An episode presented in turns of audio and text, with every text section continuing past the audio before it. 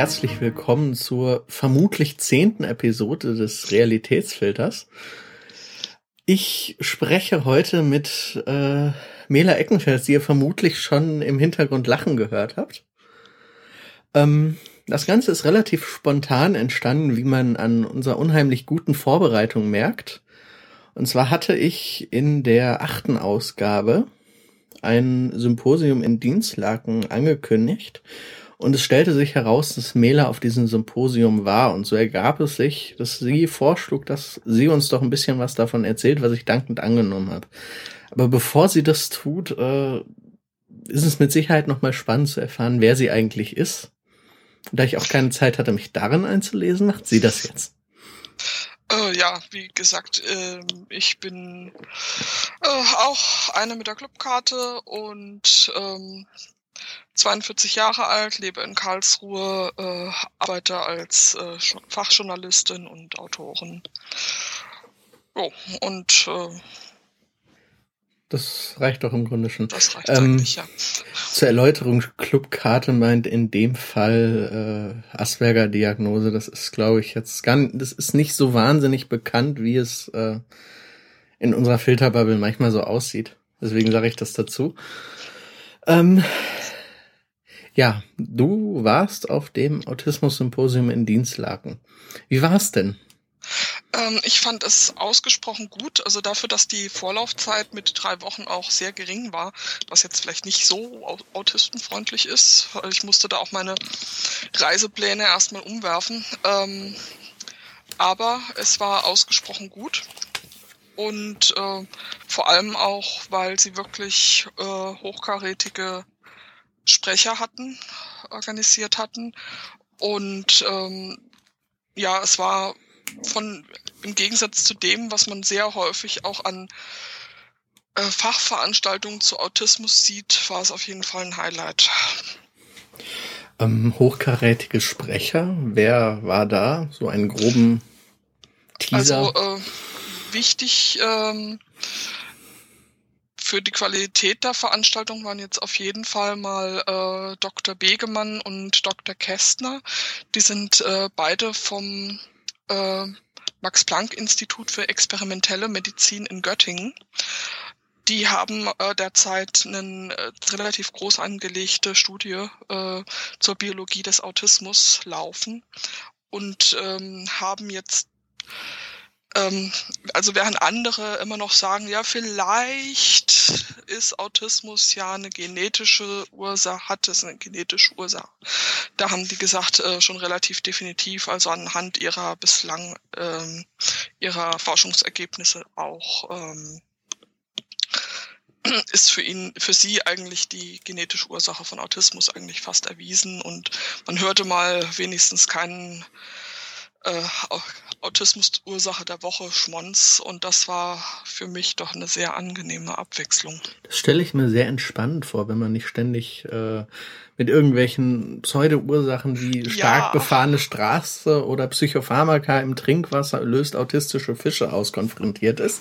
Ja, es war so entspannend, es war unglaublich. Es, also ich hätte am liebsten die ganze Zeit so Beifallsfähnchen gewedelt. Das war äh, doch äh, sehr gut. Und dann ähm, war auch noch eine ähm, äh, Psychotherapeutin da, äh, Dr. Dr. Bettina Kuster-Tentner, äh, die über ihre Erfahrungen in der Behandlung mit Autisten gesprochen hat, auch was sich da für sie an äh, Schwierigkeiten ergeben, die sie dann halt äh, irgendwie umarbeiten muss. Und auch das war sehr sachkundig und äh, ja, sehr erfreulich. Und dann haben auch noch äh, zwei Autistinnen gesprochen. Lena hat äh, die gesamte Veranstaltung äh, eröffnet, indem sie überhaupt erstmal erklärt hat, was Autismus ist. Das war auch sehr gut vorbereitet und äh, informativ. Also jetzt nichts Neues für jemand, der sich damit beschäftigt, aber ich denke mal, äh, für das Publikum, das jetzt nicht so im Thema drin war, war das ein sehr guter Einstieg. Äh, Sam Becker, die ja zu Auticare gehört, äh, dort Vorstandsvorsitzende ist, glaube ich, auch. Auf jeden Fall Vorstandsmitglied, ja. Ja. Ich weiß nicht, ob jetzt Vorsitz, aber ist ja im Grunde nicht so wichtig. Ja, äh, sie hat dann später auch noch was ähm, zu Kommunikationsproblemen erzählt. Das war auch sehr interessant. Ja, und das war's im, im Großen und Ganzen schon. Also ähm, gerade die äh, zwei Vorträge von Dr. Begemann und äh, Dr. Kästner, die konnten wir jetzt natürlich nicht in so 15 Minuten reinpacken. Die waren schon sehr gehaltvoll. Ja, das äh, mal so also ein kurzer Tagesabriss. Insgesamt äh, relativ ausgesuchtes Rahmenprogramm. Für drei Wochen schon eine ziemliche Leistung, so viel zusammenzukriegen. Also das war echt eine Leistung. Da habe ich äh, mit äh, deutlich größerem Vorlauf schon deutlich Schlechteres erlebt. Definitiv, ja. Ähm, ja, womit fangen wir an? Ähm, äh, fangen wir an mit der Autismus-Ursachenforschung. Das äh, mhm. Ursachenbingo, wie ich es gerne nenne. Also, äh, wie gesagt, das waren zwei Vorträge. Das sind zwar im Programm zu einem zusammengefasst, aber äh, Dr. Begemann und Dr. Kästner, die haben jeweils einen, einen, eigenständigen Vortrag gehalten, die zwar natürlich aufeinander aufbauen, aber jeweils ein bisschen anderen Schwerpunkt hatten. Die waren fachlich sehr ähm, deftig, sag ich mal. Und äh, also selbst mit einem ich behaupte mal, ich habe äh, Genetik betreffend ein durchaus solides äh, Grundlagenwissen, äh, wie man es jetzt halt auch ja aus der Schule mit drüber nimmt und wenn man danach noch ein bisschen liest, aber äh, mehr natürlich nicht und äh, auch da hörte ich bei verschiedenen Begriffen dann einfach nur noch so ein Rauschen. Es klingt, als ob ich da komplett verloren gewesen wäre. nee, ich denke nicht, weil sie haben ähm, sich doch immer noch bemüht, das Ganze ähm, auch Laien verstehbar zu gestalten und sie hatten damit größtenteils auch Erfolg. Also dass sie jetzt nicht alle Fachbegriffe oder so weglassen können und äh, nicht äh, mit Blümchen und Bienchen anfangen können, das ist klar. Also sie, sie haben ist kein Biokurs. Ist kein Biokurs, aber dafür haben sie, also es war beispielsweise bei dem Vortrag von Dr. Kästner war schon so ein Genetik 101 noch enthalten. Und man musste aber natürlich auch äh, sich dann darauf einlassen und äh, versuchen, das äh, nachzuvollziehen und konnte es nicht einfach so wegdrücken. Äh, ja, also Dr. Begemann hat sich ein bisschen ähm, stärker auf äh, die Neurologie ähm, befasst, während Dr. Kästner dann halt stärker so auf die äh, biologische und genetische Seite ihrer Forschung eingegangen ist. Und äh, das Ergebnis, was Sie so bisher so für sich sehen, war schon das, was wir ohnehin schon länger vermuten, dass da auf jeden Fall eine genetische Komponente bei ist, oder? Mhm. Also ähm, eigentlich nein. Eigentlich äh, haben sie nicht gesagt, dass eine genetische Komponente dabei ist, sondern dass die Genetik entscheidend ist. Ähm, das heißt, Umwelteinflüsse konnten die nach aktuellem Forschungsstand gar nicht so sehen, oder? Was? Haben sie eigentlich nach aktuellem Forschungsstand gar nicht gesehen. Sie waren der, an, äh, der Ansicht, dass äh, Autismus eine Erblichkeit von 90 Prozent hat während ähm, Schizophrenie eine Erblichkeit von 80 Prozent hat und Depressionen eine Erblichkeit von 60 Prozent. Das heißt. Das äh, ist eine ziemlich hohe Zahl. Das ist eine ziemlich hohe Zahl, ja. Und ähm, ihre Kernhypothese, also wie gesagt, sie haben auch, ähm, sagten auch, es gibt eben, also anders als jetzt beispielsweise bei Trisonomie äh, 21, wo man genau weiß, diese Genveränderung ist es, die äh, für alle äh, Symptome verantwortlich ist, ähm, sind Sie der Ansicht, dass man bei Autismus eben keine ähm, einzelnen Gene dafür verantwortlich machen kann, sondern dass es äh, 400 bis 1000 Gene sind, die am Entstehen von Autismus-Symptomen oder eben dem, was wir unter Autismus dann diagnostizieren, beteiligt sind. Und ihre Kernhypothese ist, ähm, Autismus ist das unglückliche Zusammentreffen von normaler genetischer Variation. Das heißt, die Genetik ist ja nicht bei allen Menschen gleich. Das heißt, wenn im Grunde an den richt an richtigen bzw. falschen Stellen dann in Kombination was schief läuft, kommt dann am Ende Autismus raus? Oder genau, wie? ja. Okay. Das klingt so, als Könne man damit rechnen, dass Autismus irgendwann per Gentest diagnostizierbar wird? Oder oh. ist das eine Menge, wo man nicht mit normalem Aufwand rankommt? Weil 400 also, bis 1000 ist jetzt schon eine Menge Asche. Also äh, es ist wohl auch eines ihrer Forschungsziele, ähm, die ähm, generell die Diagnose zu verbessern. Aber wenn ich das so richtig verstanden habe, dann sind sie sich, äh, sind sie da auch eher skeptisch, ob es mal äh, sowas wie einen Bluttest auf Autismus geben wird. Also, okay. Es ist, gibt wohl, also um, um dann weiterzugehen, ähm, es, es gibt Autismusformen, die aber wohl sehr, äh, sehr selten vorkommen, wohl nur bis zu drei Prozent aller äh, Autismusdiagnosen, die äh, auf einer Mutation eines spezifischen Gens basieren. Das heißt, es gibt innerhalb des autistischen Spektrums dann auch nochmal Unterschiede. Genau. Mhm. Und also, Und also diese, diese, wo, wo richtig, äh, also wo tatsächliche Mutationen nachweisbar sind, sind wohl relativ selten.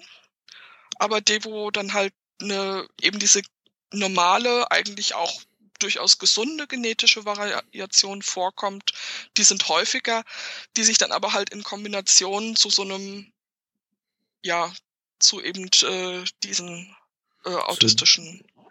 Äh, Wo dann letzten Endes ein Autist rauskommt quasi. Genau, ja. Aber ähm, für die Forschung sind diese geringen Fälle der Mutation doch relativ wichtig, weil es ihnen halt auch ein bisschen was über ähm, ihnen auch ein bisschen mehr Wissen äh, über Autismus bringt und auch äh, dabei hilft, Autismus im Labor erstmal zu untersuchen. Und da also jetzt alle weghören, die Probleme mit ähm, Tierversuchen haben. Ähm, Dr. Begemann was? Ja, genau. Begemann ähm, hat nämlich dann auch in seine äh, Präsentation noch ein paar Videos eingebaut, wo sie Mausexperimente gemacht haben äh, zwischen einem äh, normalen Wildtyp der Maus und äh, Mäusen, bei denen das bestimmte Gen, auf dem die Mutationen vorkommen können, ausgenockt war.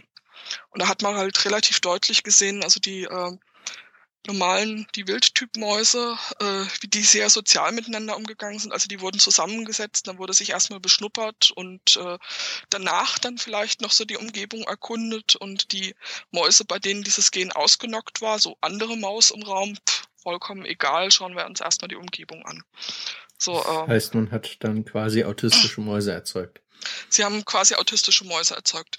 Das hat im Saal ein bisschen für äh, Unruhe gesorgt, weil dann äh, gleich mal so diese Relevanz in, in Frage gestellt wurde. Kann man jetzt überhaupt äh, Mausexperimente verwenden? Aber äh, Dr. Kästner hat das dann relativ kompetent und relativ kurz zusammengefasst, wieso diese Experimente dann halt tatsächlich relevant sind, wieso man darauf auch Rückschlüsse ziehen kann auf äh, menschlichen Autismus. Und in einigen Jahren stellt SAP dann ein Prozent autistische Mäuse als Programmierer ein. Entschuldigung. Ja, das heißt, ähm, wenn man das jetzt so hört, wenn sie relativ gezielt das auslösen können, klingt es so, als würden sie schon ziemlich nah dran sein an der Ursache. Wie gesagt, sie sagten selbst, das sind nur drei Prozent aller äh, Autismusdiagnosen weisen auch eben diese Mutation auf. Ist das eine Form mit speziellem Namen oder? Ja, den habe ich aber natürlich vergessen. Gut. Das macht nichts. Ähm, gibt es von denen schon äh, irgendwie Forschungsergebnisse publiziert oder sind das, das noch Vorab-Ergebnisse, mit denen sie nur durch Präsentationen tingeln?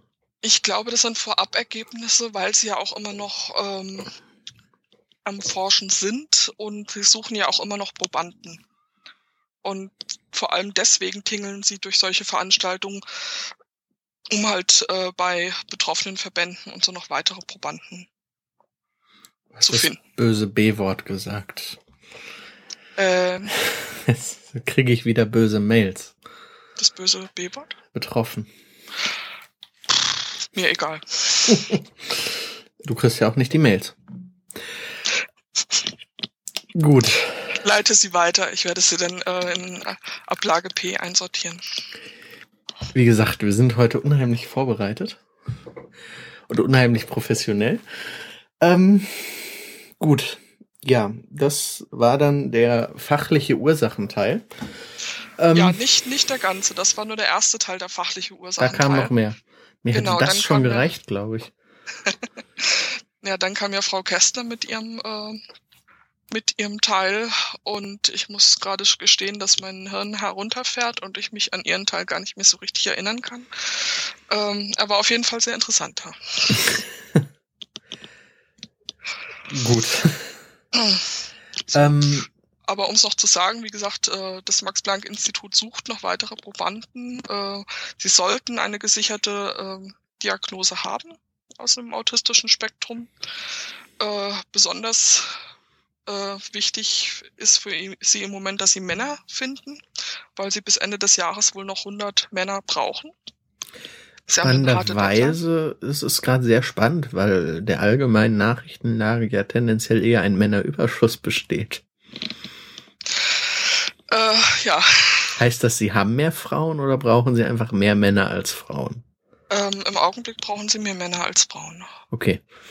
Das hätte ich jetzt gerade sehr spannend gefunden. Sie untersuchen auch Frauen, haben sie auch gesagt. Okay. Ähm, ähm, da werde ich, sofern ich einen Link auftreiben kann, dann einen Link in die Shownotes packen zu der mhm. Suche. Ich bin sicher, das haben sie irgendwo online stehen. Haben sie ja. Und ähm, kann aber noch kurz dazu sagen, also das ist wohl ähm, eine Untersuchung, die etwa insgesamt fünf Stunden dauert, äh, inklusive Blutabnahme etc. pp, weil wird ja die Genetik des Autismus untersucht. Da geht's dann nicht ganz ohne Blut. Klingt und sinnvoll. Fahrtkosten werden bezahlt und teilweise ähm, muss man aber auch nicht nach Göttingen fahren, sondern sie schauen teilweise auch, dass sie dann vor Ort kommen, wenn die Leute nicht so reisefähig sind. Probleme mit öffentlichem Nahverkehr sind ja jetzt gar nicht mal so wahnsinnig selten. Genau. Ja, Gut, das war dann der medizinische Teil, soweit du dich an ihn erinnerst. Ja, ich hab, mir ist gerade eingefallen, dass mir vorher nicht eingefallen ist, dass ich ja sogar noch Notizen habe, aber die sind jetzt im anderen Zimmer. Möchtest du die kurz holen? Möchtest du so viel schneiden? Na gut, dann hole ich sie mal.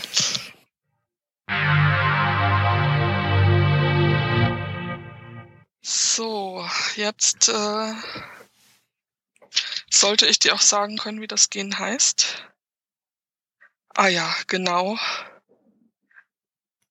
Und zwar sind es Mutationen in Neuroligin-Genen, die mit Autismus assoziiert sind. Also das sind diese. Also mit dieser speziellen Form von Autismus dann. Genau, drei Prozent aller Autismusdiagnosen. Also nicht wahnsinnig viel, wo dann halt wirklich, wo du wirklich so ein einzelnes Gen festnageln kannst.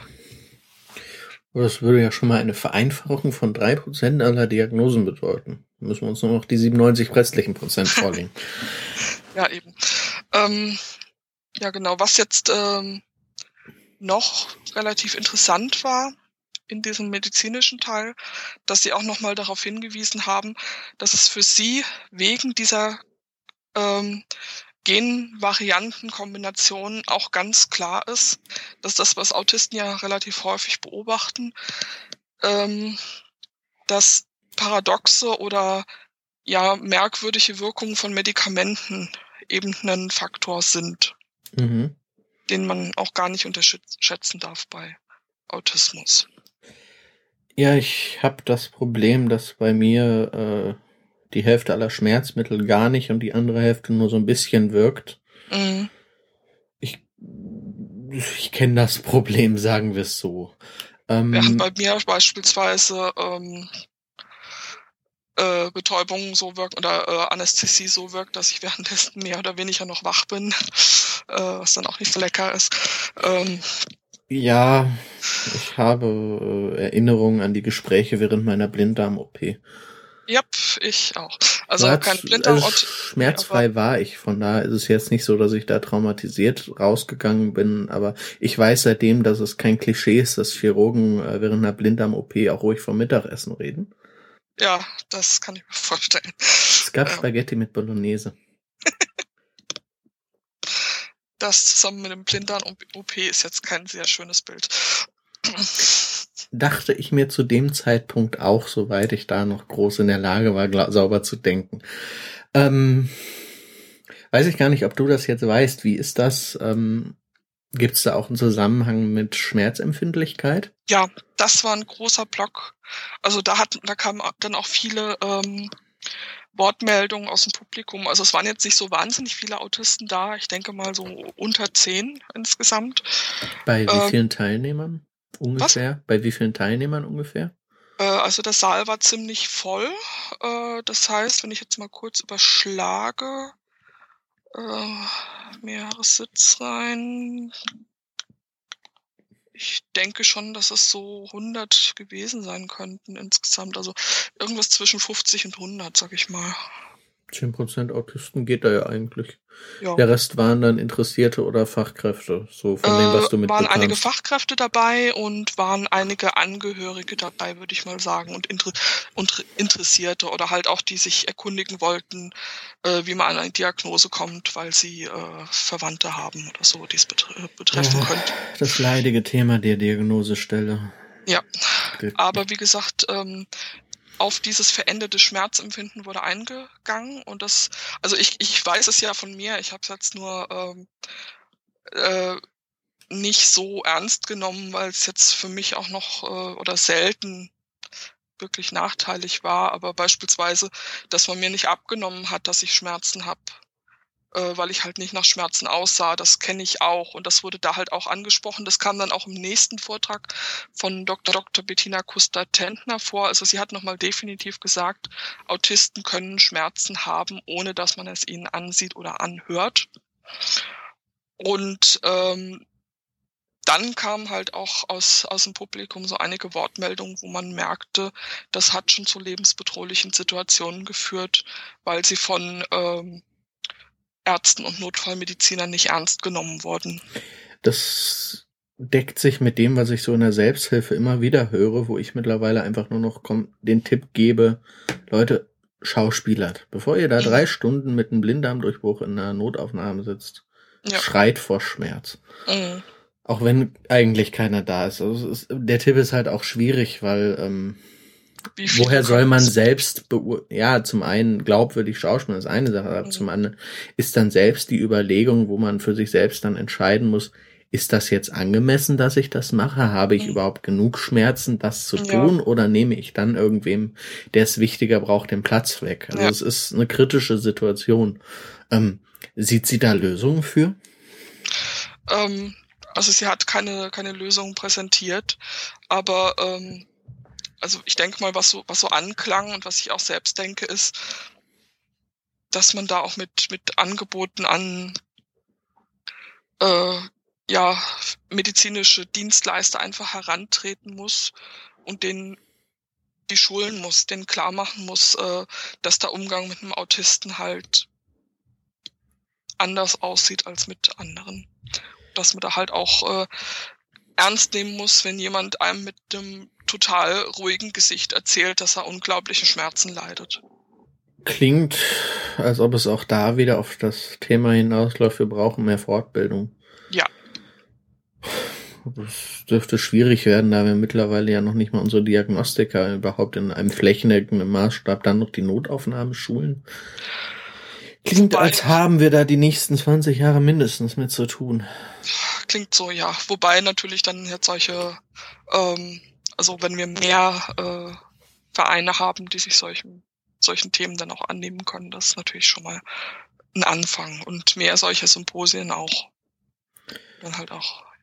Ja, also es mangelt, es mangelt da auch wirklich, mittlerweile haben wir, bilden sich Vereine raus, es mangelt da aber auch wirklich halt auch noch an Leuten, die bereit sind, da offen auf Leute zuzugehen, weil das Problem, was ich gehört habe, ähm, ich kenne auch Leute, die versuchen halt nicht aus dem Autismus selbst, sondern aus Fachkräftesicht Symposien zu organisieren. Mhm. Und die haben das, die wollten gerne Autisten haben, die sich da hinstellen und erzählen. Mhm. Die hatten aber das Problem, dass die keinen gefunden haben, weil die Autisten ja. gesagt haben, nee, du machst auch Therapie, mit dir wollen wir nichts zu tun haben. Mhm. Und das habe ich jetzt von mehreren Leuten unabhängig voneinander gehört. Und Ich habe das Gefühl, dass durch die verhärteten Fronten wir uns da stellenweise auch echt selbst das Leben schwerer machen, als wir eigentlich müssten. Weil an okay. sich, ich habe da so die Herangehensweise, prima, da ist wer, der mir zuhören will, mhm. nutzen wir es aus. Also, ähm, da sind wir so wieder beim Thema, dass wir uns besser vernetzen und besser, äh, besser alles müssen, was ja nicht immer so die Kernkompetenz ist. Nein, irgendwie klingt Vernetzen jetzt nicht nach dem, was Autisten so in ihrer Freizeit gerne tun. Nein. Nicht mal autistische Mäuse. Mhm.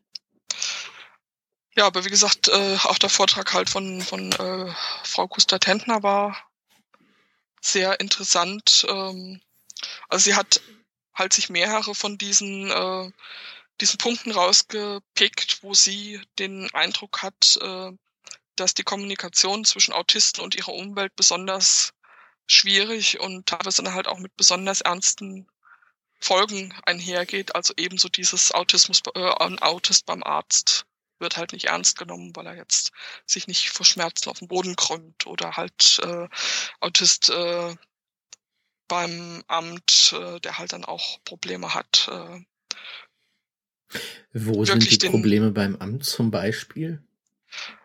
Ja, dass halt ähm, die Bedürfnisse nicht richtig klar gemacht werden können, beispielsweise, dass sie auch äh, ja in Abrede gestellt werden ziemlich häufig, weil ja, ja es sieht ja erstmal relativ normal aus und äh, wenn ich da nicht sehe, ist da nicht. Aber ich glaube, das, das genau. ist gar nicht so ein autismus-spezifisches Problem. Das, äh, da habe ich, glaube ich, vor einiger Zeit sogar drüber geblockt. Mhm. Wo man nicht sieht, ist halt nichts, ist halt so eine Sache, die klappt halt nicht immer. Und ja. ich glaube, da haben wir nicht nur bei Autismus echten Nachholbedarf bei vielen. Aber ich glaube, das ist auch zum Teil einfach ein Generationenproblem. Mhm. Zumindest rede ich mir die Illusion ganz gerne ein, dann kann ich mich, kann ich darauf hoffen, dass es irgendwann besser wird. Mhm. Die Hoffnung stirbt ja zuletzt. Yep. Ja, und äh, sie hat dann halt auch noch so ein bisschen berichtet, äh, sie musste sich halt auch erstmal darauf einstellen, auf autistische ähm, Patienten oder Kunden, ähm, dass sie beispiel, also für sie beispielsweise ein Problem war, auf den Augenkontakt zu verzichten, weil sie meinte, darüber kriegt sie ja normalerweise sehr viele Informationen. Sie weiß aber halt auch inzwischen zumindest, dass sich viele äh, Autisten bedroht fühlen, wenn man ihnen die ganze Zeit in die Augen schaut und halt sich nicht, nicht besonders wohlfühlen. Deswegen versucht sie bewusst immer mal wieder auch auf den Schreibtisch zu schauen oder woanders hinzuschauen. Aber sie meint, das nimmt ihr dann halt schon wieder äh, viele äh, quasi ein, ein Werkzeug weg, das halt zu ihrem normalen Repertoire gehört. Sie ähm, muss sich die Informationen dann halt quasi auch woanders holen. Also im genau. Grunde das, was Autisten immer tun, muss sie dann in dem Moment auch tun, um sich genau. äh, auf denjenigen einzulassen. Ähm, klingt als ob sie jetzt selbst in der Therapie mit Autisten arbeitet oder was macht sie? Das tut sie wohl, ja. Okay. Also sie hatte da definitiv Erfahrung und sie scheint mir da auch äh, ja sehr offen an das Thema rangegangen zu sein. Nicht, nicht wie viele andere, die da sich relativ schnell, äh, soll ich sagen, Meinungen bilden und ähm, ja, nicht, nicht wirklich in der Lage sind, dann auf die, die Autisten auch auf die verschiedenen Arten ähm, wie sich der Autismus dann auch zeigt, einzugehen. Und ich habe den Eindruck, dass sie sich da wirklich sehr viel Mühe gibt und äh, ja. Ja, ich glaube, das ist, also insbesondere die verschiedenen Arten sind dann nochmal ein Problem bei den Leuten, die sich dann schon irgendwie drauf eingelassen haben, dass sie jetzt einen Autisten vor sich haben und dann kommt auf einmal mhm. der nächste. Und dann funktioniert der gar nicht so wie der davor. Ja. Und ähm, stelle ich mir auf jeden Fall auch äh, schwierig für den Therapeuten, Psychologen, was auch immer dann da gerade sitzt, selbst vor. Mhm. Also ähm, auch da klingt das jetzt schon wieder so, als könne man da dringend äh, Schulungsbedarf anmelden. Definitiv, ja. Aber ähm, also dass es überhaupt äh, Therapeuten gibt, die da bereit sind, sich doch so weit drauf einzulassen, macht schon wieder Hoffnung. An dieser Stelle ein bisschen Werbung. Ich habe in Realitätsfilter 07, hoffe ich, wenn nicht, korrigiere ich das in den Shownotes, ähm, ein längeres Gespräch mit Jörn Dehn geführt über Therapie und Diagnostik im Allgemeinen. Für alle, die das mehr interessiert, die können da nochmal reinhören, wenn sie anderthalb Stunden Zeit zu viel haben. Ist auf jeden Fall sehr spannend. Der war sehr spannend, ja. Das freut mich, dass ich positives Feedback bekomme. Gut. Ähm, Gibt es noch weitere Situationen, also außer Ärzte, Therapie und die sie so als kritisch dargestellt hat? Weil ich meine, es gibt sicherlich noch mehr kritische Situationen. Äh, ja, ich muss aber gestehen, im Augenblick, äh, das war so das Wichtigste, was mir noch jetzt im äh, Kopf hängen geblieben ist. Ähm, das reicht ja auch hatten, fürs Erste. Wir hatten, wir hatten es, glaube ich, auch noch kurz davon, ähm, ja, von, von der äh, spezifischen Art, wie Autisten eben äh, kommunizieren, dass sie, also ob, ob beispielsweise denkbar ist, dass ein Autist auch äh, ja total äh, berechnend ist und äh, andere Leute quasi äh, ja ausnutzt oder halt äh, ja mit mit ihnen mit ihnen spielt äh, bestimmte Sachen erreichen will. Also ich würde jetzt nicht in Abrede stellen, dass es auch Autisten gibt, die das lernen können, aber ähm, so der, der allgemeine Tenor sowohl von Fachleuten als auch von den meisten anwesenden Autisten war eher so selten. Ja, es gibt nicht so viel manipulative Autisten, weil die Hebel, die man da drücken muss, um andere Menschen wirklich zu manipulieren, sind schon ziemlich komplex. Da müsste man sich tief einarbeiten, die Materie. Muss man kennen und da muss man auch die Situation richtig einordnen können und da sind wir schon beim Hauptproblem. Ja, und vor allem nicht mal die Situation allein schon den Menschen, weil äh, die Hebel sind ja auch nicht bei allen gleich. Ja, eben. Also manipulative Menschen sind an sich äh, Menschen, die sehr gut ihr gegenüber einschätzen können. Ja. Manipulative Menschen sind ja auch meistens solche mit einer hohen kognitiven Empathie. Ja. Die das rein intuitiv machen. Und das, äh, kognitiv, war kognitiv, jetzt weiß ich gerade nicht, ob ich es durcheinander hau, war kognitiv nicht, dass das sehr viel bewusst stattfindet? Gott, es äh, ist spät. Äh, also ich glaube, kognitiv war das, was wir nicht so hatten und emotional aber schon. Also an sich ist kognitiv ja immer mit Denken. Ähm, ja, dennoch. Ähm, Moment, ich habe ja dazu geblockt. Da sollte es ja zu finden sein. Das ist gut. Muss ich nur finden. Vermutlich sitzen jetzt alle Leute mit Ahnung äh, gesichtspalmierend vom Hörer. Mir egal. Schneiden wir auch nicht raus. Da kennen wir nichts. So. Da haben wir's. Ah, Baron Cohen äh, spricht von affektiver Empathie und kognitiver Empathie, glaube ich. Ich habe es natürlich nicht exakt in meinen Blogpost reingeschrieben. Super. Also die affektive Empathie, also das Mitfühlen mit anderen ist vollkommen in Ordnung, aber ich glaube, die kognitive Empathie war es, die. Äh, okay, wenn wir kognitive Empathie als das Erkennen, wie der andere sich fühlt, wenn ja. wir es so rum machen, ja, dann macht Sinn, dann ist kognitive Empathie das, was uns fehlt, weil es ist ja so, genau. dass wenn Autisten erstmal über den Punkt hinaus sind, dass sie erkennen, was der andere, dann klappt das mit dem Mitfühlen auch. Es ist eher so, das kenne ich von mir. Ja. Ja, okay, dann habe ich gerade alles aus dem Konzept gebracht. Genau.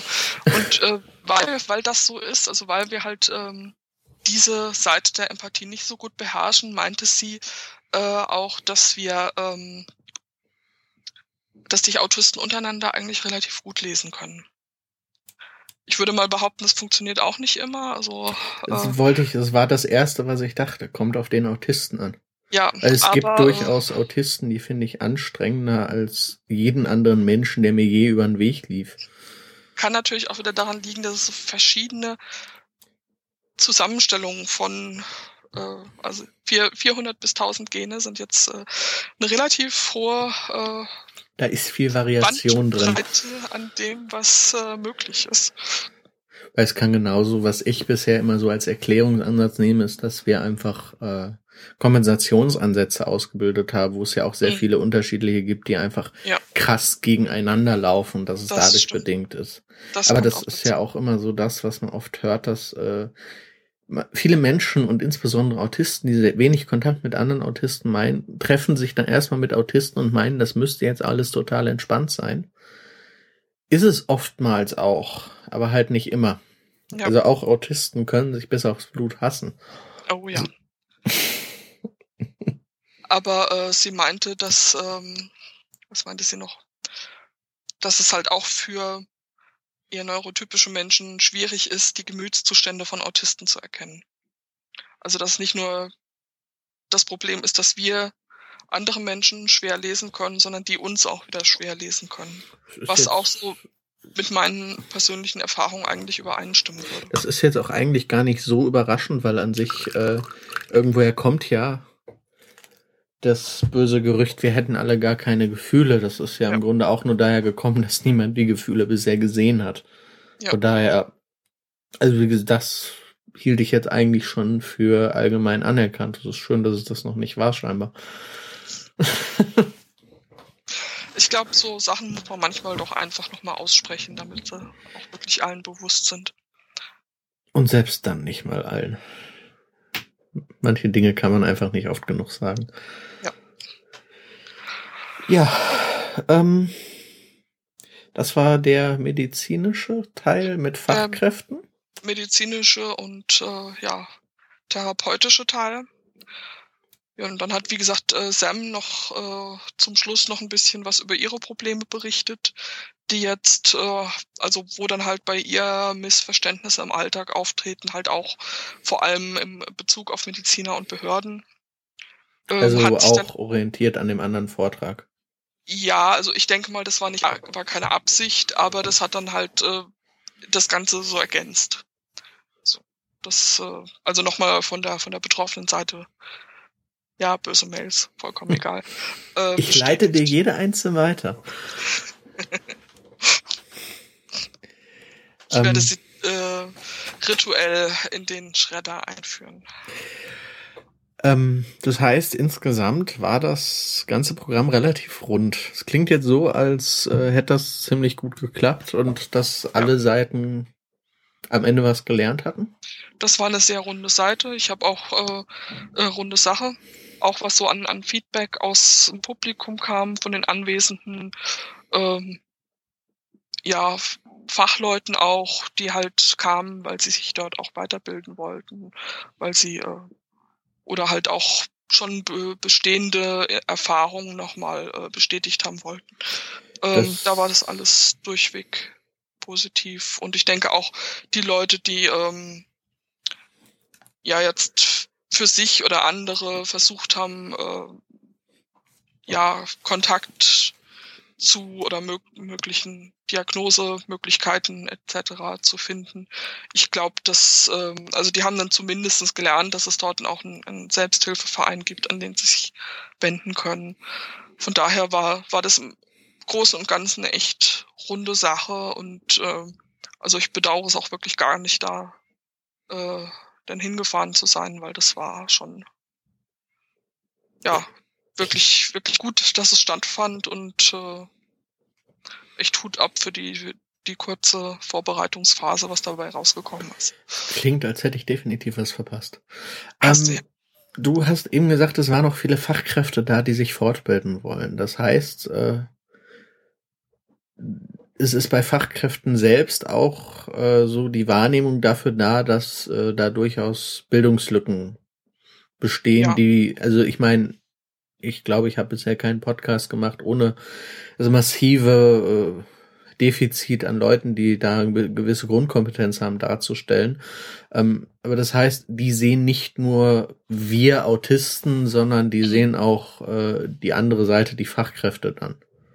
Ja. Weil ja, also beispielsweise war halt, glaube ich, es müsste eine Studentin gewesen sein, die da war. Dann äh, einer, der auch in, in der Diskussion immer sehr aktiv war, das war ein anwesender Psychiater, der jetzt nicht nicht zu den Rednern gehörte, der da immer, äh, der sich dann auch Rückmeldungen von den anwesenden Autisten gehört hat, geholt hat, wie sie das dann sehen und ähm, ja, Ähm, das klingt definitiv so, als so, wäre das eine Sache, die man wiederholen sollte. Weißt du, ja. ob da eine geplant ist? Ähm, also wenn ich nach der Seite von Auticare gehe, dann ist äh, das als jährliche Veranstaltung geplant. Und dann sollte vermutlich nächstes Jahr zur gleichen Zeit wieder ein Symposium stattfinden oder also würde ich auf jeden Fall mal ein Auge drauf haben. Dann schaue ich mal schon mal nach Zugkarten. ähm, die Informationen, die du jetzt gerade gesagt hast, ähm, gibt, weißt du, ob es eine Möglichkeit gibt, die irgendwie noch zu beziehen? Ähm, gibt es die Vorträge irgendwo in Mitschnitt, Mitschriftform? Weißt du da was? Nein, aber auch da ähm, habe ich über Twitter erfahren, äh, dass es zumindestens von dem Vortrag von Dr. Begemann und Dr. Kästner, dass es von denen eine Zusammenfassung ähm, auf auticare.de geben soll. Dann gucke ich, dass ich das auf jeden Fall mal in die Shownotes werfe für alle, die es weiter interessiert. Die finden dann da einen Link. Gut. Ja. Tja. Dann frage ich dich jetzt, ob du noch irgendwas hast, was äh, du unbedingt erwähnen möchtest vom Podcast. Äh, vom nee, nicht. Wie Symposium. gesagt, wir könnten noch mal kurz auf äh, die Veranstaltungen vorher eingehen. Welche Veranstaltung warst du vorher? Also auf Inklusion und Medien in Berlin, die dort im äh, Bundesministerium für Gesundheit, glaube ich, oder Soziales oder irgendwie so, auf jeden Fall im Kleisthaus beim äh, Beauftragten für die Belange behinderter Menschen äh, stattfand. Zusammen äh, organisiert mit äh, Sozialhelden, die ja auch Leitmedien machen. Und äh, da ging es eben äh, um die Darstellung von Behinderungen in den Medien, wie man das verbessern kann, wie auch der, der Stand äh, augenblicklich ist. Äh, es wurden ein paar Best Practice Beispiele vorgestellt. Ähm, hat sich natürlich alles äh, relativ stark auf ähm, sensorisch eingeschränkte äh, Menschen bezogen, das also heißt, Menschen, Untertitel, hm. äh, Audiodeskription und so weiter, wie das verbessert werden kann. Allerdings natürlich auch um äh, die an sich die Darstellung von von Menschen mit Behinderungen. Ähm, also warum die Darstellung in, in Deutschland immer noch so vorurteilsbelastet ist und äh, oder warum es so selten tatsächlich behinderte Schauspieler gibt, warum Behinderung nie eine Nebensache ist beispielsweise, also warum Behinderung, wenn ein behinderter Mensch im ähm, in einem Film. ja beispielsweise in einem Film vorkommt, warum das dann auch immer das zentrale Thema dieses Films ist und nicht einfach mal der äh, Nebencharakter ein Rollstuhlfahrer ist. So. Oder blind oder sonst was, ohne dass es irgendwas mit dem Thema des Filmes zu tun hat. Ja, und ähm, da hatten wir dann auch äh, drei Workshops äh, kurz vor der Mittagspause oder kurz nach der, kurz vor der Mittagspause, glaube ich. Und ich bin logischerweise oder relativ logischerweise in den Workshop gegangen, der sich um Inklusion und Sprache drehte. Weil, wir wissen ja alle, und also der wegen des augenblicklichen Autismus, äh, der Inflation, die wir da erleben, äh, des ja. Autismusbegriffs in den Medien. Ja, und äh, das war auch die meiste Zeit im Workshop äh, jetzt nicht so das Thema. Da hat, wurde erstmal das Projekt ähm, Nachrichten leicht vorgestellt, die Nachrichten in leichte Sprache aufarbeiten. Das war vom Deutschlandfunk? Ja, okay. genau. Und danach hat sich dann nochmal Leitmedien vorgestellt. Und äh, ich, wer jetzt Leitmedien kennt, der kennt sicherlich auch Raul Krauthausen. Der hat äh, halt einen Teil dieses Workshops äh, bestritten mit Leitmedien. Und er hatte dann halt auch, war der Erste, der quasi mal kurz darauf hinwies, dass im Augenblick ja auch alles irgendwie Autismus ist. Alles, ähm, was gerade irgendwie nicht sozial akzeptiert und nicht ganz so nett ist, genau. wird unter dem Label dann zusammengefasst, ja. Genau. Und da hat er das schon mal angesprungen, äh, gesprochen und dann bin ich da auch mal raufgesprungen und habe nochmal die anwesenden Journalisten, die alle sehr aufgeschlossen waren eigentlich und die alle auch sehr willens waren, ähm, besser über Menschen mit Behinderungen zu berichten und alle aber gleich gleichermaßen hilflos waren, wie sie das, da, das dann am besten anpacken. Ähm, also ich hab, bin dann nochmal so raufgehüpft und habe gemeint, äh, also generell Behinderung als Metapher zu nehmen, kann eigentlich nur schiefgehen. Also ob es jetzt Autismus ist oder Schizophrenie oder so, die Metaphern sind eigentlich immer unzutreffen und das ist doch Kommt vielleicht am besten Gutes raus. einfach lassen sollen. Was?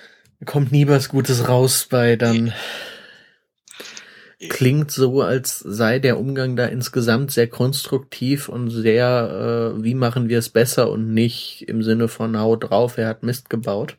Nee, also teilweise, also Raul hatte ähm, teilweise die Ansprüche, die von ein, ein, ein paar Teilnehmern gestellt wurden, schon ein bisschen bedauert. Also da waren äh, schon ein paar Blinde anwesend, ein paar Gehörlose, die sich dann halt auch nochmal sehr ähm, massiv zu Wort gemeldet haben und halt darauf hinwiesen, dass es äh, kaum Untertitel gibt, nur schlechte Untertitel gibt, dass es äh, zu wenig Audiodeskription gibt und so weiter und so fort. Ähm, was ich aber auch einfach verstehen kann, weil da halt immer noch einiges im Argen liegt und das muss man an so einer bei so einer Veranstaltung auch ansprechen. Aber Ja, es muss im Bewusstsein ankommen. Die, Ja. Das Problem dabei, was ich da sehe, ist, wenn man das auf so einer Veranstaltung anspricht, spricht man es bei Leuten an, die sich eh für das Thema interessieren, weil sonst wären sie nicht bei so einer Veranstaltung. ja, ja, das, das ist natürlich teilweise schon, schon auch so ein bisschen das Problem dabei, ja. Aber ähm, also jetzt gerade in diesem Workshop 2, also Sprache und Inklusion, haben sich danach dann auch nochmal oder am, am Schluss haben sich äh, einige der Anwesenden dafür ausgesprochen, das Ganze doch mal noch länger, vielleicht auf zwei Tage ausgebreitet und eben fokussiert auf dieses Thema Sprache und Inklusion, ähm, also nochmal eine, eine Veranstaltung aufzulegen, weil der Lernbedarf da ist und der Lernwille ist auch da. Und da müsste jetzt halt, also es, es fehlen einfach die Angebote, ähm, um da auch Journalisten entsprechend ja, zu schulen. Das klingt zur Abwechslung mal nach einem äh, relativ positiven Abschluss. Es war auch eine sehr positive Veranstaltung. Was auch noch angesprochen wurde, ähm, ist halt auch dieses, diese Scheu, die eben noch besteht, dadurch, dass Menschen mit Behinderung ja doch sehr aus unserer Gesellschaft aussortiert sind, ähm, haben halt viele äh, Journalisten auch einfach keine Ahnung, wie sie ihnen gegenübertreten sollen. Nicht nur halt- viele Journalisten, sondern äh, viele Ja, Menschen im all- Allgemeinen. Alle, aber bei Journalisten fällt es dann halt auf, weil sie es in, im Rahmen ihres Jobs ja tun müssen. Es ist dann dokumentiert, wie sie es tun. Genau.